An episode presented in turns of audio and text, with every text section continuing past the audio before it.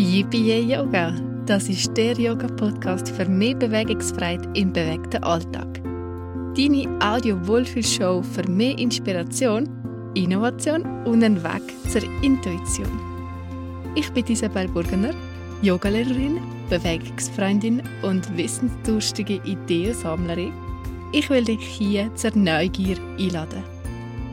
Ich teile Freude, Faszination und Fakten mit dir. Lass dich bewegen von Themen rund um Yoga, Gesellschaft und Gesundheit.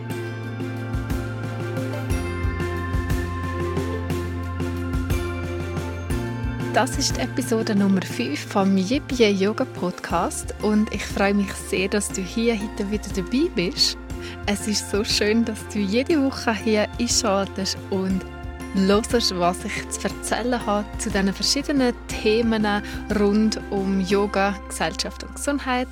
Und heute habe ich etwas ganz Spannendes für dich vorbereitet. Und zwar reden wir über die Neuroplastizität und wie du dein Hirn mit Meditation kannst auffordern Also Neuro... was? Neuroplastik? Ist das jetzt so etwas wie das Mikroplastik, das man abrakert?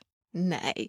Neuroplastizität ist etwas, was wirklich faszinierend ist und wo für mich ein sehr guter Antrieb ist, meine Meditationspraxis wieder aufzunehmen.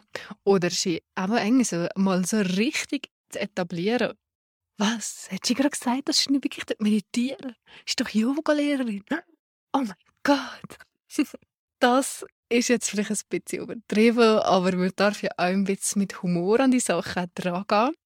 Weil, ja, ich gebe es zu, ich lege hier das jetzt offiziell als Geständnis ab, dass ich nicht so wirklich oder nicht so ganz regelmäßig meditiere, weil klar habe ich in meiner Yoga-Praxis auch immer wieder die Teile, wo, wo die Stille ist, wo man aufmerksam in den Körper reinhören wo ich zum Beispiel mich auf die Atmung fokussiere. Aber ich sehe das immer so ein bisschen als Teil von einer Bewegungspraxis, also als etwas, was einfach auch dazugehört, weil ich der Meinung bin, dass aber die Stille, dass das genau so braucht, wie zu bewegen, dass wir überhaupt können, was dort Bewegung in unserem Körper dort auslesen. Da rede ich immer gerne von dem Echo von der Bewegung, wo wir die nachlösen, wo wir die drei gehen quasi forschen, was wir jetzt da so im Körper wahrnehmen Aber abgesehen von dem habe ich irgendwie so eine Vorstellung in meinem Kopf, wie das müsste aussehen, wie das sollte sein, wenn man aber eine Meditationspraxis hat. Dass man sich am Morgen zuerst einmal in aller Ruhe 20 Minuten vom Boden da hockt und seine Gedanken dort beobachtet und ja, irgendwie einfach so die so ein gewisser Anspruch da ist, was das müsste sein, wenn man aber jeden Tag dort meditieren und so. Da bin ich natürlich ein bisschen vorgenommen oder habe da vielleicht noch ein bisschen andere Vorstellungen, weil ich das als Yogalehrerin nur einen anderen Kontext mitbekommen habe oder da vielleicht einfach für mich selber eine andere Erwartung an mich habe. Du kennst das vielleicht auch, dass das Meditieren halt etwas ist, wo irgendwie schon viel gehört hast, vielleicht hast du schon darüber gelesen hast, aber ja, das für dich noch nicht so richtig irgendwo hast können mit drinnen oder den Zugang noch nicht so richtig gefunden hast. Und da kommt jetzt eigentlich so ein bisschen die Frage, was ist denn eigentlich Meditieren? Meditieren, das ist Sitzen und Om sagen. Oder meditieren, das ist so wie da die Männer in diesen Klöstern, die so ganz lang da sitzen und nachher über Glasscherben laufen und Steine mit ihren bloßen Händen zerschlagen. Sättige und ähnliche Antwort habe ich vor kurzem gerade mal bekommen, als ich mit einer Truppe so aufgeweckte Jungs Kids-Yoga machen Und das habe ich natürlich sehr amüsant gefunden auf der einen Seite, aber eigentlich auch aufschlussreich. Und auch wenn man mal im Internet schauen, was ist denn Meditation, dann kann man antworten, wie dass Meditation Geistesübungen dort beschreiben aus verschiedensten Traditionen, die zum Teil über Jahrtausende sind überliefert worden. Und man kann da erfahren, dass gewisse Praktiken aber mittlerweile auch die Aufmerksamkeit von der Forschung bekommen haben. Es wird aber auch erwähnt in diesen Definitionen, die man so im Internet findet, dass Meditation zum Teil aber auch im religiösen Zusammenhang hat. Es ist aber auch so, dass bereits erwähnt wird, dass aber die meditativen Techniken sollen das bewusste Stieren von der Aufmerksamkeit fördern und das ist das Denken, Fühlen und Erleben positiv soll verändert werden. Also so und ähnlich steht es auf Wikipedia. Und auch wenn man dann mal im Wörterbuch schaut, steht, dass man sich eben so in Gedanken dort begeben, dass man in eine Betrachtung dort versenken, dass man eben so dort nachdenken, nachsinnen und auch ein Versunkensein in Gedanken oder eine religiöse Versenkung wird im Wörterbuch zum Beispiel erwähnt. Was ich aber eine ganz schöne Sicht auf Meditation finde, hat die Liv Townsend von Living Leggings. Das ist eine ganz tolle Yoga-Inspiration, falls du mal gerne Yoga auf Englisch praktizieren Sie, die Liv, hat das aber letztes Mal gerade auch in ihrem Newsletter geteilt und sie hat davon geredet, dass Meditation will vereinfachen. Simplify. Das finde ich ganz einen schönen Ansatz. Und mit dem, dass es aber eigentlich soll einfach sein, die Meditation, weil ich jetzt zu dem übergehen, von was ich eigentlich reden will, und zwar von der Neuroplastizität. Aber die Neuroplastizität oder neuronale Plastizität, das meint, das ist es Handeln und ist Erfahrungen, ist es Denken und ist es Tun, ist es Hirn immer wieder dort mitgestalten. Es können sich sogar Hirnzellen neu bilden wir können sie neu vernetzen und damit beschreibt die Neuroplastizität eigentlich so viel, dass aber ist das Hirn plastisch, also verformbar und nicht statisch oder fix ist. Das einmal so als erste Definition. Ich wollte hier im Weiteren jetzt mit dir anschauen, was das vielleicht noch ein bisschen mehr im Detail bedeutet. Ich auch mit dir teilen, was aber die Hirnforschung zur Meditation sagt. Weil, wie ich dir vorher gerade schon gesagt habe, ist es für mich aber eine grosse Motivation, öfters und vielleicht auch mit einem anderen Zugang mal wieder in dem Schneidersitz zu sitzen und mich der Meditation zu widmen, weil ich jetzt weiß, dass aber ist das Hirn vom Meditieren geformt und gefordert wird. Mit dem will ich hier den Input euch abschließen, dass ihr dann noch ein paar Sachen anschauen, die aber für unser Hirn gut und gesund sind. Jetzt aber nochmal zur Neuroplastizität. Ich habe es jetzt schon einmal gesagt, dass das aber die Fähigkeit vom Hirn dort beschreiben oder besser gesagt vom Nervensystem, dass es sich mit Struktur und Funktion an Umwelt- und erfahrungsbedingte Anforderungen kann anpassen kann. Und zwar ein Leben lang. Ich sage das gerade noch einmal. Das Hirn und das Nervensystem haben die Fähigkeit, sich mit Struktur und Funktion an Umwelt- und erfahrungsbedingte Anforderungen anzupassen. Unser Hirn kann sich also nach Bedarf umstrukturieren und neu strukturieren. Dazu werden euch oft Beispiele von Schlaganfällen oder anderen Un- oder Zwischenfällen mit weitreichenden Folgen genannt. Weil hier halt der Unterschied viel schneller sichtbar wird im Vergleich zu was ist denn normal, beziehungsweise was ist der Zustand vor einem Schlaganfall. Da ist ja dann der Unterschied sehr krass. Damit ist natürlich die Neuroplastizität ein großer Teil von der Überlebensfähigkeit von unserem Hirn, sodass es sich nach Störungen und Verletzungen wieder erholen kann. Das ist ja eigentlich relativ logisch, dass also das Hirn als überlebenswichtiges Organ die Fähigkeit muss haben, sich zu erneuern und zu regenerieren und sich zu verändern. Und doch ist es irgendwie wie so ein Kopf drinnen. Also zumindest äh, ich mich so daran erinnern, dass wir zum Beispiel im Bio-Unterricht, dass wir gelernt haben, dass auch sich die Nervenzellen im Hirn ähm, formen, wenn wir ein kleines Kind sind, als Baby und nachher, wenn wir äh, Kinder sind, die lernen, dort sich ausbilden und weiter formen. Wir lernen ganz, ganz viel und sehr leicht. Und ja, nachher von da geht es eigentlich quasi nur noch bergab mit der Hirnfitness. Und vor allem haben wir auch noch die Warnung bekommen, dass dann ganz viele Hirnzellen aufs Mal absterben, wenn man zum Beispiel zu viel Alkohol getrunken hat das hat vielleicht einen anderen Sinn gehabt, das ist das damals so in den Teenagerjahren im Unterricht gesagt haben. Das leben jetzt hier vielleicht einmal uns vor. Aber vielleicht hast du es ja du so und ähnlich mitbekommen. Ja, der ist aber die Neuroplastizität, die heute hier das Thema ist, eine tolle Neuigkeit. Die Neuronalplastizität heißt, dass zum einen Kommunikation in unserem Hirn kann verbessert, verstärkt und verändert werden. Da reden wir dann vor allem von den Synapsen. Wir können auch Neuronen, also Hirnzellen, ganz neu bilden. Das ist dann die Neurogenese. Und ein weiterer Teil von der Hirnplastizität ist, dass wir auch Strukturen, die schon da sind im Hirn, können umfunktionieren oder neu und anders können nutzen. Das beschreibt man mit der funktionalen Kompensationsplastizität und die ist vor allem im Alterungsprozess relevant.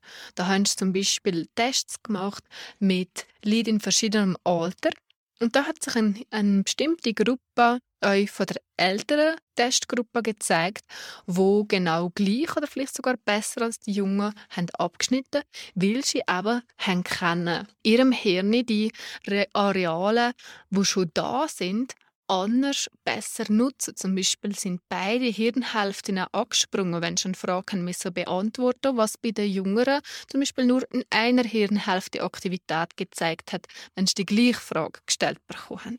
Ich hoffe, dass auch du das hier faszinierend findest, so wie ich, wenn ich hier die Fakten mit dir teile. Und was mir hier noch wichtig ist zu sagen, ist, dass Plastizität aber heißt, dass es nicht statisch, fix und stabil ist, was natürlich auch nicht immer nur positiv ist. Wir brauchen ja sind einmal die Stabilität. Und wenn wir jetzt zum Beispiel auch Muster und Tendenzen haben, die einfach aus bestimmten Gründen schon da sind, vielleicht auch aus Umwelteinflüssen oder so, dann können aber negative Erfahrungen sich verstärken und das Hirn in dem Sinn anders formen. Das sieht man zum Beispiel bei Suchtverhalten oder psychischen Störungen. Da kommen wir dann zu dem Punkt, dass wir halt alle eine Eigenverantwortung haben. Das war aber die Anpassungsfähigkeit, die wir überall in unserem Körper haben und eben heute vor allem im Fokus auf das Hirn, was ich euch anpassen kann, was ich richtig kann umformen als Antwort auf das, was es erfahren. Das ist so ein wichtiger Teil, dass wir die Eigenverantwortung übernehmen und aber mitsteuern, welchen Einfluss dass wir uns setzen und was wir zum Beispiel eben auch den ganzen Tag denken. Ich habe dir versprochen, dass wir euch noch die anschauen, wie sich aber Meditation positiv auf dein Hirn auswirken kann. Und da ist es interessant, dass schon seit vielen Jahren eigentlich erforscht wird, wie zum Beispiel die Hirnstruktur von buddhistischen Mönchen aussieht, wenn sie meditieren oder wie sich ihre Hirnstruktur verändert hat im Vergleich mit Testgruppen. Und da ist es natürlich nicht immer so einfach gewesen, vor allem am Anfang, wenn es mit der Forschung gestartet, dass das halt sehr also ein bisschen esoterischen oder religiösen Touch bekommen hat, dass dann die Methoden nicht immer gleich einfach sind, das wirklich äh, fundiert zu erforschen. Mittlerweile haben wir aber so viele bildgebende Verfahren, die man in der Forschung und in der Medizin einsetzen kann, dass da wirklich sehr überzeugende und handfeste Studien haben können durchführen, wo aber auch zum Beispiel in den USA viel Pionierforschung gemacht ist und auch in Deutschland gibt es berühmte Hirnforscher, wo ich mich hier jetzt auch darauf beziehe. Also ich bin ja selber keine Forscherin Forscherin vielleicht schon, aber keine Wissenschaftlerin und auch keine Ärztin oder so. Also ich tue mich hier auch informieren Sachen zusammensammeln, Sachen zusammenführen, wenn ich es denke, wie es für dich auch interessant sein kann. Also auf die Forschung, wo ich mich hier darauf beziehe, das Ausgangsmaterial und die Artikel, das alles tue ich dir gerne hier euch verlinken in den Shownotes beziehungsweise im Blogartikel, der aber auch wieder zu der Episode hier dazugehört. Schauen wir jetzt aber an, was sich da eigentlich so kristallisiert hat über die Jahre, was da schon in dem Feld geforscht haben, beziehungsweise was man jetzt mittlerweile so als Erkenntnis zur Verfügung hat. Wenn wir das mal vereinfacht wollen, anschauen, weil wir ja aber ziemlich sicher alle nicht Hirnforscher sind, haben wir die graue Masse in unserem Grosshirn. Was normale Alterungsprozesse mit sich bringen, ist, dass die graue Masse altersbedingt aber abnimmt. Das heißt, wenn wir Kind sind, bildet sich immer mehr uns und das erlaubt ist, Bewegung, Erinnerungsvermögen und Emotionen zu steuern. Und beim Alterungsprozess kehrt das dann zum Beispiel aber dazu, dass die Masse abnimmt. Das heißt, dass wir aber vielleicht kann ich mich immer an alles gut erinnern, dass die Bewegung langsam ein bisschen eingeschränkt wird, etc. Da hat sich eben gezeigt, dass die graue Masse, dass die verdichtet wird und die altersbedingte Abnahme weniger stark ist, wenn aber eine Meditationspraxis besteht oder wenn die aufgenommen wird. Also da können wir eigentlich zu jedem Zeitpunkt aber mitsteuern, wie wir unser Hirn mitformen. Außerdem haben Studien gezeigt, dass Strukturen, die im Hirn für Angst und Stress zuständig sind, dass sie kleiner werden bzw. weniger stark gereizt werden und dass im Gegenzug auch Regionen für Selbstwahrnehmung und Mitgefühl gestärkt werden. Eure Aufmerksamkeit, Fokus und Konzentrationsfähigkeit kann verbessert werden durch eine regelmäßige Meditationspraxis. Und gerade in einer Zeit, wo wir eben so viele Ablenkungen und auch so ein bisschen Betäubungsmittel haben, wie zum Beispiel das Handy, das wir immer vor der Nase haben, oder das gute Netflix-Abo, da ist natürlich das so wichtig für uns geworden, dass wir uns eben euch in der Aufmerksamkeit, in der Selbstwahrnehmung, im Fokus und in der Konzentrationsfähigkeit die stärken und aber so unsere geistige Disziplinen die verbessern, dass wir unser Hirn die mit dem wieder ein bisschen mehr uns fordern und da etwas für unsere Gesundheit machen können. Das bringt mich zu dem dritten Teil, den ich jetzt hier noch mit erzählen will, und zwar, was eben unserem Hirn gut tut. Viele den Informationen, die ich hier gefunden habe, hängen auch mit dem Thema vom Alter zusammen, weil das aber schon sehr stark erforscht worden aufgrund von so Krankheiten wie Alzheimer und Demenz. Weil man da natürlich gesehen hat, dass aber dass zum Beispiel nicht alle in einem gewissen Alter einfach so bekommen, sondern es gewisse Ausgangslagen gibt, wo das eher der Fall ist oder einfach, dass da verschiedene Bilder sich zeigen können. Darum habe ich hier natürlich auch viele Informationen, zum Beispiel bei der Alzheimer-Forschung gefunden. Da gibt es zum Beispiel die Alzheimer-Forschung in Deutschland, wo hier einen Ratgeber dazu hat, wie wir können vorbeugen und unser Hirn auch gesund altern. Und vieles von dem, was hier erwähnt wird, deckt sich natürlich mit dem, was zum Beispiel an der Harvard University geforscht wird. Da gibt es ein paar Forscher, die das dann so zu einem schönen Wort zusammengefasst haben. Das machen ja die Amerikaner sehr noch gerne, dass es dann nachher so ein Schlagwort gibt. Das Schlagwort, das wir hier haben, heisst Shield, also der Schild, wie so ein Schutzschild. Jeder von diesen Buchstaben steht für etwas, das aber für unser Hirn gut sein kann und wo unsere Hirngesundheit erhalten. Da haben wir zum einen das S von Shield, das steht für Sleep. Also ein gesunder Schlaf ist sehr wichtig für unsere Hirnfitness.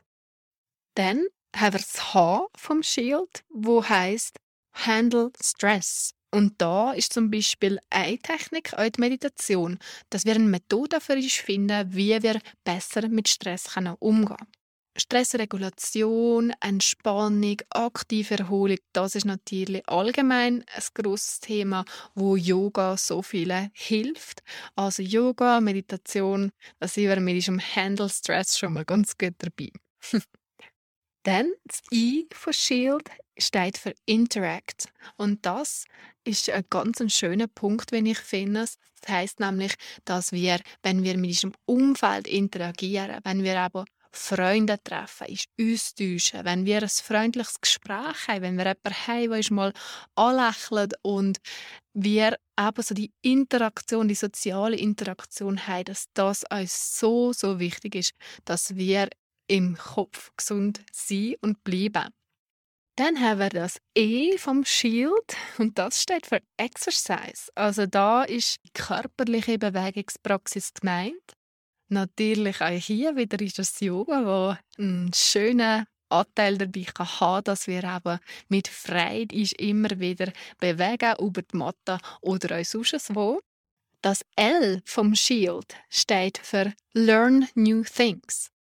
Das ist das Beginner Mindset, dass er ist immer wieder auf Neues einladen, dass er neue Sachen lernen, dass wir die auf die Abenteuer einladen, ein Alltagsabenteuer, etwas, neu lehrst, alles Sachen, wo einen neuen Input in unser Hirn gibt.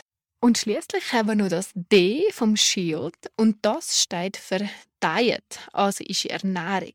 Da ist, hat sich zum Beispiel gezeigt, dass die mediterrane Küche sich sehr gut für die Hirngesundheit auswirkt. Auf das gehe ich jetzt hier in dem Sinne nicht näher in, aber da gibt es natürlich auch viele Sachen, die du nachlesen kannst. Ich fasse dir hier nochmal den Shield-Ansatz zusammen, weil ich finde, dass das einfach einen schönen Überblick gibt, was ist denn so allgemein gesund haltet und was aber ist im Hirn gut tut. Sleep, guter Schlaf, Handle Stress, mit Stress können umgehen, Interact, Menschen, wo andere Menschen gut sind, Exercise, Bewegung, Learn New Things, immer wieder Anfänger sein, neugierig auf Sachen zu gehen. Und Diet, also ist Ernährung. Und mit dem werde ich hier jetzt euch schon langsam abschließen. Ich hoffe, dass du für dich jetzt auch eine neue Motivation gefunden hast, dich mit Meditation ein bisschen mehr auseinanderzusetzen. Das muss nicht unbedingt sein, dass du 20 Minuten am Morgen, jeden Morgen, auf dem Kissen hockst und meditierst sondern das kann für dich eine andere Form, eine ganz eigene Form sein, wie du bewusst und achtsam in deinem Kopf mit deinen Gedanken, deinen Gefühlen und deinen Empfindungen umgehst. Ich nutze da dazu ehrlich gesagt auch sehr gerne eine Meditations-App, weil man da halt schön durchgeführt wird. Wenn du auch so etwas nutzt, nimmt mich das Wunder, was deine Erfahrungen damit sind. Und wenn du gerne ein bisschen mehr Input noch zu dem Thema vom Sitzen als Grundlage für deine Meditation, aber auch für deine Atemarbeit willst haben, dann ist es jetzt noch genau der richtige Moment, um dich für den Sitzen und Atmen Workshop, den ich am Sonntag, 27. Februar veranstalte, anzumelden. Du hast hier nochmal die Infos in den Show Notes drin es ist schön, wenn ich da vielleicht von dir kehre, dich vielleicht sogar sehe beim Workshop. Der findet online statt, via Zoom, also gerade so, wie es für dich passt. Und sonst ist mir auch immer eine grosse Freude, wenn ich von dir kehre, zu dem, was ich dir hier erzähle, von deinen eigenen Erfahrungen oder wenn es sonst etwas gibt, was du mit mir hier teilen Jetzt wünsche ich dir eine wunderbare Woche und einen herrlichen Tag. Bis bald!